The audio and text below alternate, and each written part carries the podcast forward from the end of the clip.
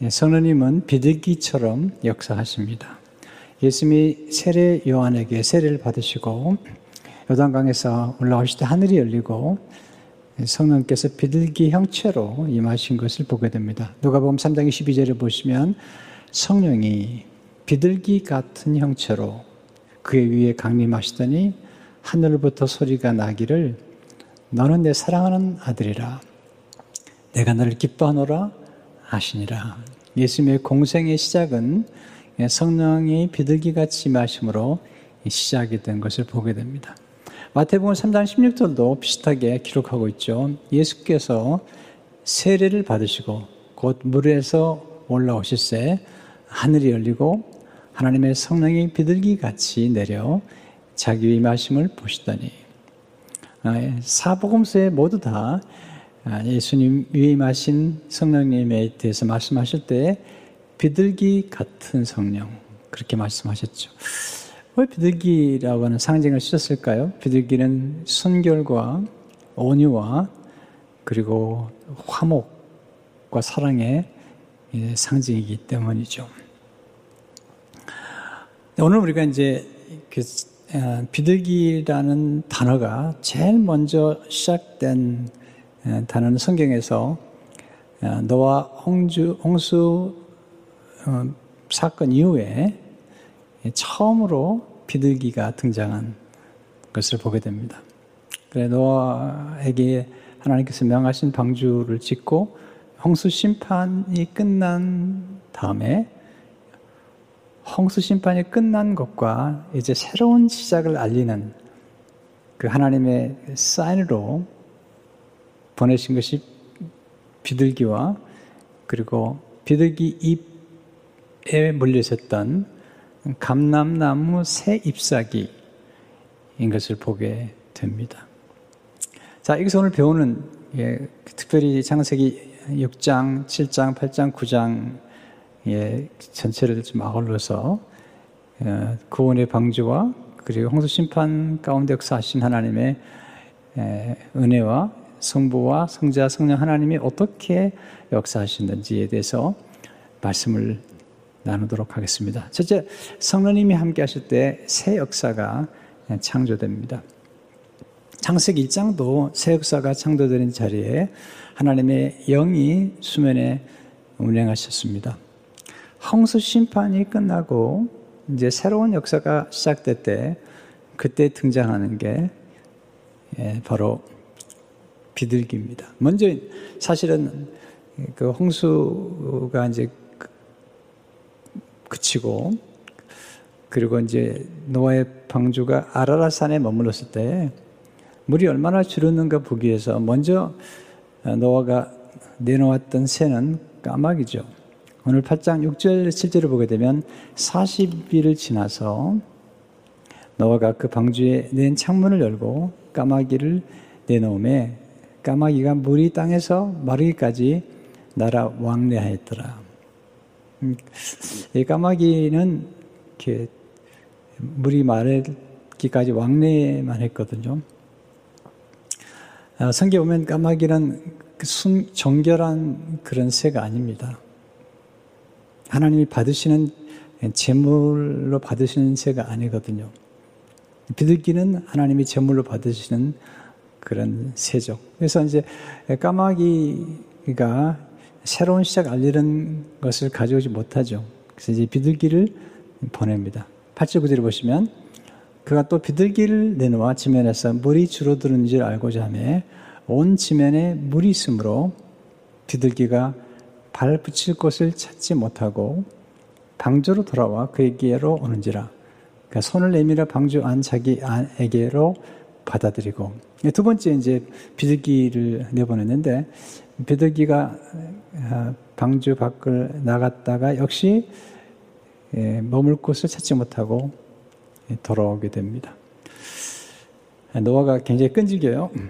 7일 동안 기다렸다가 다시 비둘기를 내놓죠. 10절, 11절을 보시면 또 7일을 기다려 다시 비둘기를 방주에서 내놓음에 저녁 때 비둘기가 그에게로 돌아왔는데 그 입에 감람나무 새 잎사귀가 있는지라 예 노아가 땅에 물이 줄어든 줄을 알았으며 노아가 땅에 물이 줄어들고 이제 홍수 심판이 끝나고 새로운 역사가 시작됐다는 사실을 알게 된 사인은 비둘기가 가져온 거죠. 비둘기가 감람나무 새 잎사귀를 가져온 것입니다. 사실 비둘기도 성령님을 상징하고 있고 성경에서 이 감람나무와 기름은 성령님의 역사를 상징하는데 아주 중요한 그런 상징이 되는 것을 보게 됩니다. 이 역사 안에 공의로우신 하나님의 심판이 있고 그러는 중에도 하나의 은혜가 있고 그리고 구원의 방주 되시는 예수님이 사신 등장하고 구약의 본문에서 또 새로운 역사를 우리에게 가져오신 성령님의 사역이 이 안에 다 들어가 있는 것을 보게 됩니다. 자, 이 홍수 심판과 이 노아의 구원의 방주에서 우리가 배울 수 있는 교훈들을 먼저 좀 보는 게 필요합니다. 왜냐하면 우리가 어떤 주제에 관한 말씀을 전하지만 제가 그 주제보다 중요한 것은 성경 본문입니다. 그러니까 성경 본문이 뭐라고 말씀하기를 원하신가를 놓쳐서는 안 되는 것입니다. 첫째로, 하나님은 심판 중에도 은혜를 베풀어 주십니다. 죄는 무섭습니다.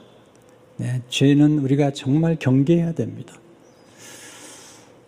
창세기 3장에서 아담과 하와가 불순종과 교만의 죄를 범하잖아요. 그 죄가 한 장을 딱 넘어오니까 아주 포악해집니다.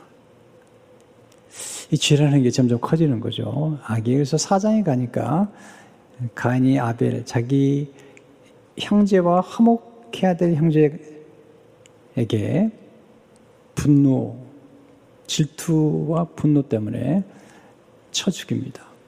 아, 죄라는 게 정말 무서운 것입니다. 형제를 형제와 불화하게 만들고 형제를 죽이게 만드는 것이 죄입니다. 우리가 죄를 죽여야 됩니다. 예수님 십자가에서 죄를 죽이러 오셨거든요. 죄를 죽이지 않으면 그 죄가 사람을 죽이기 때문이죠. 그런데 거기서 끝나지 않습니다. 6장에 올라오면서 그 죄는 점점점 더 아, 포악해지고 그리고 인간 전체를 부패하게 만듭니다. 여러분, 죄라는 건 참 무섭습니다. 코로나 바이러스가 전파력을 보면요. 순식간에 전 세계를 향해 퍼져가는 것처럼 죄도 더 무서운 것입니다. 장세기 5절을 보게 되면 여호와께 사람의 죄악이 세상에 가득함과 그의 마음으로 생각하는 모든 계획이 항상 악할 뿐임을 보시고 인간은 인간의 모습이죠. 죄악이 세상에 가득하고 인간의 모든 계획이 항상 악한 걸 보신 거죠. 그래서 하나님이 심판하시기로 작정하실 수밖에 없잖아요. 거기다가 11절, 12절을 보게 되면 그때 온 땅이 하나님 앞에 부패하여 포악함이 땅에 가득한지라 하나님 보신 즉 땅이 부패하였으니 이는 땅에서 모든 혈육 있는 자의 행위가 부패합니다. 그래서 우리가 주의 깊게 볼 단어가 뭐냐면 죄가 인생을 부패케 만드는 겁니다. 여러분 음식이 부패하면 먹을 수가 없잖아요. 네, 부패한다는 것은 썩는 것입니다. 냄새가 나는 것입니다. 거기서 끝나지 않죠. 부패하게 되면 곰팡이를 불러오죠. 또 구덩이를 불러오죠. 좋지 않은 걸 끌어오는 게 죄입니다. 그릇도 망가뜨려 놓습니다. 너무 오랫동안 두면요, 그릇을 쓸 수가 없습니다. 또 이 부패한 음식이 또 다른 음식에 가면 그 음식이 신선하다 하더라도 똑같이 부패하게 만들어 버리죠. 죄라는 것은 이렇게 전념성이 무서운 것입니다. 또한 여기 보면 포악하다는 단어가 나오는데 이 포악이라는 단어는 강포, 폭력을 의미합니다. 죄는 폭력을 행사하는 것입니다. 사실 그때나 지금이나 사람들의 폭력이나 폭언은 무섭습니다. 정말 지금도 보면 죄악이 세상에 가득하다는 생각을 하게 됩니다. 언어가 거칩니다. 아주 욕을 너무너무 상상할 수 없는 욕을 해댑니다. 네. 그런데 그 와중에도 하나님이 은혜를 베푸시는 분이 있죠. 노아입니다. 장세기 장 8절 9절을 보게 되면 그러나 노아는 여호와께 은혜를 입었더라. 노아는 의인이요 당대의 완전한 자라 그는 하나님과 동행하였으며 아, 너무 좋잖아요. 은혜를 입었어요. 하나님께서 노아를 선택하시고 노아와 더불어 새로운 역사를 시작하려고 계획하시면서 홍수 심판에 대해서 말씀하세요. 17절에 보면 장세기 장 17절에 보면 내가 홍수를 땅에 일으켜 무릇 생명의 기운이 있는 모든 육체를 천에서 멸절하니 땅에 있는 것들이 다 죽으리라. 홍수를 땅에 일으켜. 근데 이 말씀을 참 우리가 주의 깊게 봐야 되는 게 뭐냐면, 네, 이 홍수 심판에 대해서 말씀하기 전까지 비가 내린 적이 없습니다. 비가 내린 적도 없고 홍수를 본 적도 없습니다. 그런데 그 말씀을 듣고 노아가 방주를 예비하잖아요. 창세기 장 22절을 보게 되면 노아가 그와 같이 하여 하나님이 자기의 명하신 대로 다 준행하였더라. 하나님은 믿음과 순종의 사람을 중요하게 여기십니다. 그리고 하나님 믿음과 순종의 사람에게 은혜를 베푸세요. 히브리서 11장은 믿음장인데 믿음장에서 노아의 믿음을 얘기하죠. 11장 7절에 보면 믿음으로 노아는 아직 보이지 않는 일에 경고하심을 받아. 네, 홍수를 본 적이 없거든요. 경고하심을 받아 경외함으로 방주를 준비하여 그 집을 구원하시니 이로 말미암아 세상을 정죄하고 믿음을 따르는 의의 상수자가 되었느니라. 대단한 믿음이잖아요. 비를 본 적도 없는데, 홍수를 본 적도 없는데 하나님께서 방주를 만들라고 말씀하시니까 믿음으로 순종했고 하나님을 경외함으로 준비하는 것입니다. 아주 중요한 원리와 교훈을 배워야 됩니다. 하나님은 준비하는 자에게 복된 기회를 주시는 겁니다. 지혜란 미래를 준비하는 것입니다. 제가 성경에 나오는 인물들을 연구할 뿐만 아니라 제 생애를 통해서 경험하는 것도 바로 똑같은 것입니다. 하나님은 기회를 주시지만 준비를 대신해 주지 않습니다. 준비는 우리가 해야 됩니다. 또 하나 배운 게 있습니다. 하나님 우리가 준비한 것만큼만 기회를 주십니다. 어떤 사람들은 준비되지 않은 채 어떤 기회를 얻은 것 같지만 그 기회 때문에 완전히 망합니다. 그건 축복이 아닙니다. 마치 기회처럼 보이지만, 네, 세상 보세요. 어떤 높은 위치라는 어떤 기회가 주어진 것 같은데 그 기회라고 하는 것을 붙잡았다가 완전히 피망해 버립니다. 왜? 준비되지 않았기 때문에.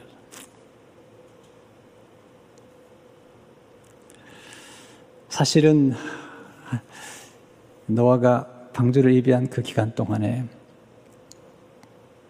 계속 노아가 하나님 말씀을 전파했거든요. 그리고 하나님의 은혜는 사실은 노아에만 주신 것이 아니라 그 120년 동안 노아가 하나님의 계획을 선포한 120년 동안 기회를 주신 거거든요. 은혜를 주신 거거든요. 근데 은혜를 저버린 거죠. 드론수 3장 10절을 보게 되면 그들은 전에 노아의 날 방주를 준비할 동안 하나님이 오래 참고 기다리실 때에 복종하지 아니하던 자들이라 방주에서 물로 말미암아 구원을 얻은 자가 몇 명뿐이 겨우 여덟 명이라 120년 동안 기회를 주신 겁니다. 노아가 방주를 몇 년 동안 지었느냐 그것은 성경 주석가들의 조금 차이가 있는데 어떤 분들은 120년이라고 얘기하기도 어떤 분들은 자녀들이 태어난 연수를 따지면서 노아가 방주를 지은 기간은 80년이 될 거라고 얘기를 하는 분도 있습니다. 그러나 80년이든 120년이든 사실은 오랜 기간 동안 하나님께서 구원의 길로 초청하시고 회개의 길로 초청을 하신 거거든요. 하나님의 은혜는 참 놀라우신 거죠. 다만 그 은혜를 저버리는 것이 인간이죠. 근데 요 노아는 하나님 견해를 입었고 하나님의 말씀을 믿고 순종함으로 방주를 준비하는 것입니다. 두 번째 하나님의 구원은 오직 은혜로 받습니다. 이 구원의 방주는 은혜의 방주죠. 왜냐하면 구원의 방주에 들어간 사람은 누구나 다 구원을 받습니다. 좁고 있는 게 아니잖아요. 누구나 들어가면. 근데 이 구원의 방주는 사실 장차 이 땅에 오실 예수 그리스도, 예, 지금 구원의 방주는 예수님이시잖아요. 그리고 이 방주에 들어간 문은 딱 하나밖에 없습니다. 이 구원의 문은 예수님이시거든요. 자, 오늘날 교회가 왜 중요하냐면, 교회는 예수님의 몸된 교회입니다. 곧 교회는 예수님이십니다. 예수님이 몸이기 때문에.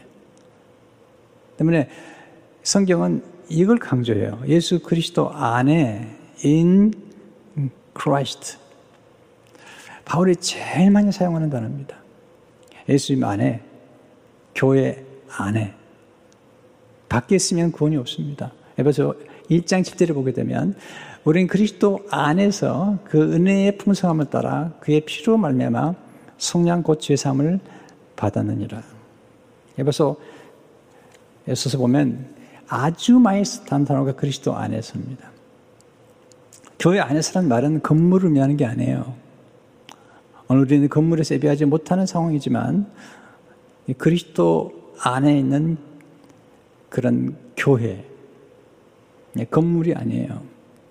교회는. 어떻게 보면 지금 이런 상황이 더 번지를 추구하는 것 같습니다. 로마서 3장 24절에 보니까 그리스도 예수 안에 있는 성령으로 말미암아 하나님의 은혜로 값없이 의롭다 하심을 얻은 자 되었느니라. 네. 근데 이 방주는 사실은 예수 그리스도의 십자가의 구속을 보여주는 놀라운 상징이 담겨 있습니다. 방주를 지을 때 어떻게 지으라고 하나님 명하시냐면 하나님이 다 방주를 지을 그 청사진을 주시거든요. 장세 6장 14절에 보면 너는 코페르 나무로 너를 위하여 방주를 만들 때 그 안에 칸들을 막고 역청을 그 안팎에 칠하라 그랬어요. 역청을 칠하라. 근데 그래서 성경학자들이 아주 중요하게 보는 것이 뭐냐면 이 방주를 만드는데 역청을 안팎으로 칠하는 겁니다. 왜냐하면 역청이 심판을 막아주기 때문이에요. 자, 제가 계속 강조하는 것은 성경에서 영적 진리를 설명할 때마다 하나님의 상징을 사용한다고 말씀하셨죠. 노아의 방주가 역청으로 발라졌다면 모세를 살렸던 갈대 상자도 사실은 구원의 방주와 같은 것이죠. 근데 부모가 이 갈대 상자를 만들 때 역청과 진을 칠하거든요. 출애굽기 2장 3절을 보게 되면 다 숨길 수 없게 되면 그를 위하여 갈대 상자를 가져다가 역청과 나무 진을 칠하고 아기를 거기 담아 날강 갈대 사이에 두고 거기서 구원을 받죠. 그러니까 갈대 상자는 구원의 방주였던 것입니다. 거기서 구원받은 모세가 이스라엘 민족을 구원하죠. 이 갈대 상자가 곧 지금 예수 그리스도 구원의 방주와 같은 것입니다. 역청이라는 단어가 참 특별하죠. 데오도르 F라고 하는 그런 성경학자는 이렇게 역청에 대해서 얘기하고 있습니다. 역청이라는 말의 히브리어는 덮기 위한, 원래 속죄라는 단어가 덮는다는 단어예요. 우리 죄를 덮는다. 의미를 지니고 있는데 또한 이 말의 일반적인 의미는 속죄하다 혹은 보상하다라는 것이다. 이 역청의 심판의 물로부터 노아와 다른 생명체들을 보호했던 것 같이 속죄의 피가 정죄로부터 모든 신자들을 보여주는 것을 상징한다 하겠다. 그러니까 어, 예수 그리스도의 보혈을 창세기 3장부터 우리가 만나게 되죠. 가지고 있었부터 그리고 창세기 6장에 가면 역청에서 속죄를 만나게 되는데 역청이란 단어가 속죄란 뜻이에요. 네, 그리고 예수 그리스도의 보혈을 상징하는 것입니다. 세 번째 하나님은 기다릴 줄 아는 사람에게 은혜를 베푸시는 겁니다. 우리 믿음의 사람 노아에게서 배우는 것 중 하나가 기다림입니다. 또 하나는 끈질김이죠. 포기하지 않는 것입니다. 믿음으로 산다는 것은 끈질긴 것이며 포기하지 않는 것이며 기다리는 것입니다. 노아가 방주를 만들고 그리고 사람들에게 심판을 선포하는 기간이 120년. 방주를 만든 것 자체는 한 80년이라고 볼 수도 있는 것 같아요. 제가 팩트 체크를 해보니까. 난또 성경학자는 그다음 120년이라고 하기도 하는데 어떻든 긴 기간 동안 그는 기다립니다. 더 놀라운 사실이 있습니다. 그가 방주 안에 들어가서 심판이 끝나 홍수 심판이 끝난 다음에 방주 밖으로 나올 동안 방주에 머물렀던 기간이 놀라워요. 네, 40일 동안 비가 내리고 하늘이 열리고 땅의 샘들이 열려버렸어요. 그리고 120일 동안 물이 창고를 합니다. 근데 그가 모든 물이 다 빠지고 그리고 방주에 머무는 기간이 378일입니다. 창세기 7장 11절에 보면 노아의 나이 600세 때 2월 17일 날 이제 홍수가 시작됩니다. 근데 그 밖으로 나올 때가 창세기 8장 13, 14절에 보게 되면 601세 2월 27일, 그러니까 600세 1월 20, 1월 17일, 2월 17일에서 601세 2월 27일까지 1년이 넘은 거죠. 자, 그 당시에 달력으로 보게 되면 예, 한 달을 30일로 이렇게 계산해 보면 지금은 좀 달라요. 네, 학자들이 보면 371일인데요.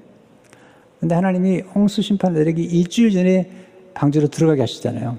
일주일 전에 들어간 것까지 계산하게 되면 정확하게 378일을 방주에 머물렀던 겁니다.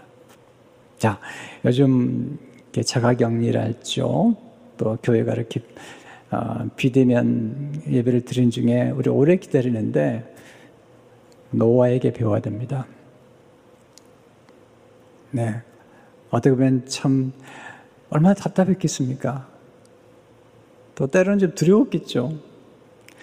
그 빗소리가 얼마나 무서웠겠습니까? 둥둥 떠다니는 겁니다. 그리고 아라산에 머무는 것입니다. 근데 그 기나긴 시간 동안 기다렸습니다. 빌기를 내보낼 때도요, 내보낸 다음에 또 7일 동안 기다렸다가 다시 내보내잖아요. 그래서 이 비둘기가 입에다가 감남나무 새 잎사귀를 물고 오죠. 그러면 보통 사람 같으면 이제 아 물이 줄었구나 하고 움직일 것 같은데 움직이지 않습니다. 다시 7일 동안을 또 기다리고 다시 비둘기를 내보냅니다. 이게 지금 우리가 노아에게 비화됩니다. 창세기 8장 12절 13절을 보게 되면 또 7일을 기다려 비둘기를 내놓음에 다시는 그에게로 돌아오지 아니하였더라. 601년 첫째 달 첫째 달입니다. 잡으셔야 됩니다. 곧 그 달 초하룻 날에 땅 위에서 물이 거친지라 노아가 방주 뚜껑을 제치고 본즉 지면에서 물이 거쳤더라. 자, 첫째 달에 방주 뚜껑을 열고 물이 거친 걸 보았죠. 우리 같으면 그냥 나오겠죠? 아닙니다. 하나님 명령이 있을 때까지 기다립니다. 자, 첫째 달에, 네, 초하룻 날에 물이 거친 걸 압니다. 근데 또 기다립니다.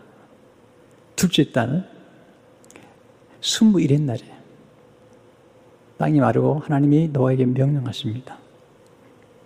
예, 14절에 16절을 보게 되면 둘째 달 21일 날에 땅이 말랐다. 하나님 노아에게 말씀하여 이르시되 너는 내 아내와 내 아들들과 내 며느들과 함께 방주에서 나오고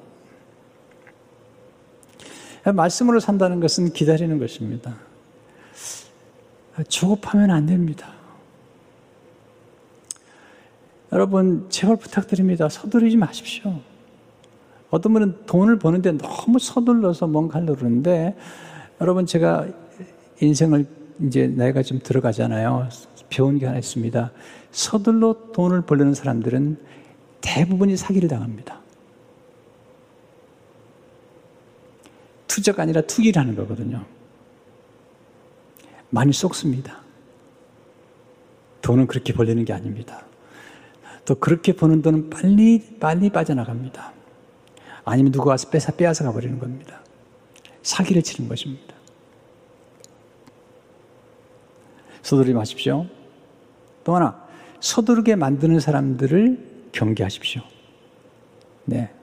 어떤 계약을 하되 당장 하라 그러고, 물건도 당장 사라 그러고, 이런 사람들을 아주 경계해야 됩니다.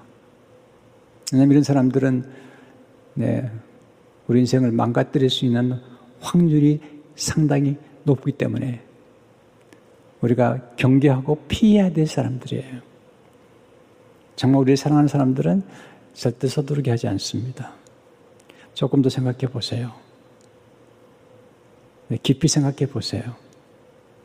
이렇게 고민하는 사람들이 좋은 사람들이죠. 물론 위급한 병상에서야 속도가 필요하지만 일상의 삶 가운데 기다리는 게 얼마나 중요한데요. 이사야 3장 18절을 보시면 그러나 여호와께서 기다리시나니 이는 너에게 은혜를 베풀려 하시며 일어나시리니 이는 너희를 궁일이 여기려 하심이라. 대제 여호와는 정의 하나님이시라 그를 기다린 자마다 복이 있도다. 여러분 기다리셔도 돼요. 네, 저는 성도 여러분들을 정말 사랑하고 아껴요. 그래서 늘 강조하는 조급하지 말라는 겁니다. 뭐 조급하게 서둘러서 돈을 버는다고요. No. 그렇게 돈이 만만하지도 않고 세상에 만만하지도 않습니다. 뭐 은퇴 후에 뭐 은퇴 연금을 가져가지고 뭐 새롭게 뭘 시작하는 분 가운데 상당히 많은 분들이 돈을 잃어버립니다. 왜? 속아서 그렇거든요. 왜? 서두르게 만들거든. 네 번째 성령님은 새 창조, 새 시작, 새 역사와 함께 하시는 것을 보게 되죠. 11절을 보시게 되면 그 입에 감남나무 새 잎사귀가 있는지라. 저는 이게 새 잎사귀란 말이 참 눈에 들어왔어요. 새로운 시작이죠. 성령님은 새로운 시작을 알리는 거죠.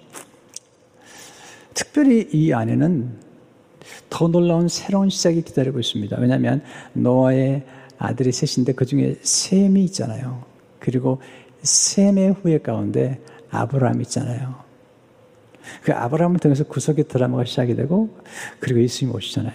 그러니까 이, 이 노아 홍수 이 사건 이후에 새로운 시작을 알리는 것은 바로 비둘기와 셉사기가 알리는 것인데 새로운 역사를 주는 것을 보게 됩니다. 구속의 드라마의 놀라운 사건 중에 하나 아브라함의 선택이잖아요. 근데 그 선택의 뿌리에 사실 비둘기 사건이 있었던 것입니다. 두 번째 성령님은 비둘기처럼 우리를 사랑하십니다. 자, 성령님은 새로운 역사를 창조하신다는 사실을 기억하셔야 되고요. 우리가 새로운 일을 시작할 때마다 성령님과 함께 동행하는 것이 필요하다는 사실을 기억해. 성령님 비둘기처럼 우리를 사랑하시죠. 왜 그럴까요? 네. 첫째로 성령님의 사랑은 비둘기처럼 순결한 사랑이에요. 예수님께서 말씀하시죠. 마태음 10장 16절에 보면 보라 내가 너희를 보냄이 양을 이리 가운데로 보낸 것 같도다. 그러면 너희는 뱀같이 지혜롭고 비둘기같이 순결하라. 주님이 가난하셔서 예, 할례를 받으시고 부모님이 비둘기를 제물로 드리죠. 예, 순결하기 때문에 드릴 수 있는 제물이거든요. 창세기 6장에서 죄가 부패하게 만들었는데 이 부패한 이 세상을 순결하게 만드는 것은 성령님의 역사밖에 없어요. 여러분, 부패한 건 냄새가 납니다. 순결한 건 거룩하고, 그 유쾌하고, 아름답습니다. 가정을 지키는 건 거룩입니다. 행복을 추구하는 가정이 행복한 게 아닙니다. 거룩을 추구하는 가정이 행복한 것입니다. 두 번째, 성님의 사랑은 비대기적 온유한 사랑입니다. 여러분, 죄의 문제는 하나님 보실 때, 네, 포악함이 가득했다. 폭력이 가득했다 그러는데 성령은 폭력적이지 않습니다. 성령님은 온유하신 분입니다. 네, 부드러우시고 기다립니다. 하나님께서 복을 주실 때 온유한 자에게 복을 약속하셨잖아요. 마태복음 5장 5절에 보면 온유한 자는 복이 있나니 그들이 땅을 기업으로 받을 것이며 성령의 열매 가운데 하나가 온유잖아요. 갈라디아 5장 22절 3절을 보게 되면 오직 성령의 열매는 사랑과 온유와 절제니 세 번째 성령님 사랑은 비둘기처럼 화목한 사랑이죠. 가인 아벨과 불화했죠. 죄는 우리를 불화하게 만드는 거예요. 가정을 깨뜨려요. 미움과 시기와 질투를 갖게 만들죠. 그러나 성령님은 우리를 화평하게 하시죠. 화목하게 함으로써 우리를 행복하게 만드세요. 예수님이 화목 제물로 오셨잖아요. 성령님은 화평의 영이세요. 우리는 네, 화평하기를 힘써야 돼요. 네 번째 성령님 비둘기의 눈빛으로 우리를 사랑하시죠. 예, 아가서 보면 술람미 여인과 솔로몬의 사랑을 얘기할 때 술람미 여인의 모습을 비둘기의 눈으로 묘사를 해요. 사랑의 모습을요. 아가서 1장 15절에 보니까 내 사랑아 너는 어여쁘고 예쁘다. 내 눈이 비둘기 같구나. 왜 비둘기 같다 그럴까요? 첫째로 비둘기 눈은 오직 한 마음을 가진 눈이에요. 비둘기의 특징은 견눈질 안 하는 거예요. 그의 눈길은 불결하지 않아요. 예. 오직 한 눈을 가지고 네, 한 짝을 바라보는 것. 이게 특징이죠. 두 번째 비둘기는 순결해요. 아까 얘기한 것처럼 불순하지 않아요. 순결한 눈을 가졌죠. 세 번째 비둘기 눈은 평화로운 눈이에요. 화평을 추구하는 것입니다. 여러분 가정이 행복하려면 화목해야 돼요. 잠언 10장 1절에 보면 마른 떡 한 조각만 있고도 화목하는 것이 제욕이 집에 가득하고도 다투는 것보다 나으니라. 우리는 알죠. 인간 행복이 결코 소유에 있다는 걸, 있지 않다는 걸 알고도 너무 집착하잖아요. 행 복은 화목이 있는 것입니다. 비둘기 눈은 온유한 눈이죠. 따뜻한 눈, 다정한 눈이죠. 사람을 멸시하는 눈이 아니에요. 비둘기 눈은 친절한 눈이에요. 다정하고 친절한 눈. 그래서 참 비둘기가 좋은 겁니다.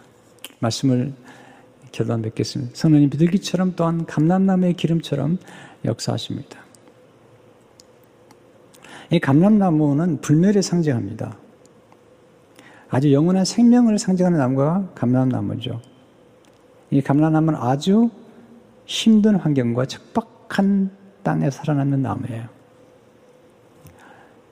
제가 감람나무 연구하면서 놀라워요. 척박한 땅에서 뿌리를 6m를 내립니다.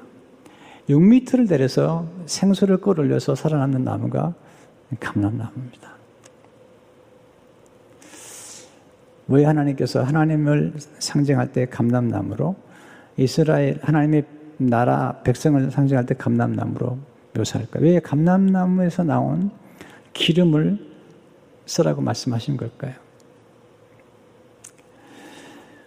보통 수명이 길어요. 600년에서 보통 한 1000년 이르고요.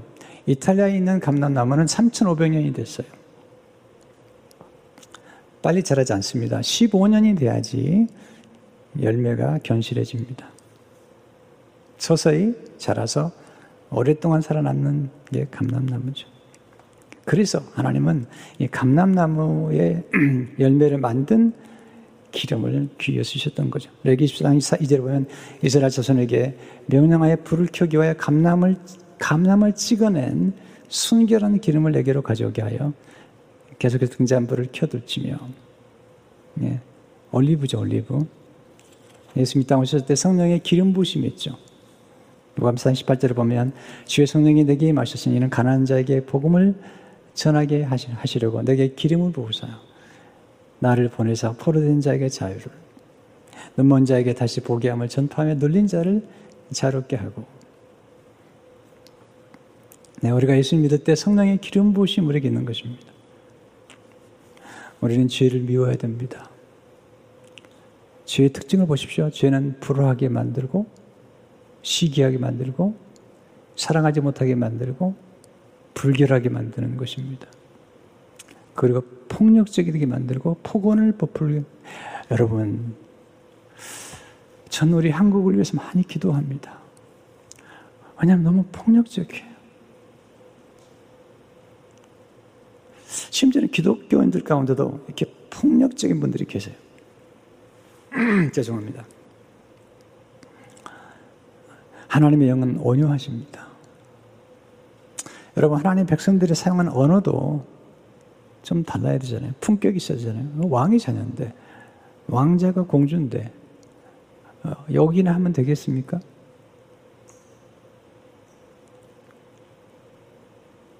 성령님은 온유하고 부드럽습니다. 순결합니다. 예의가 있으세요.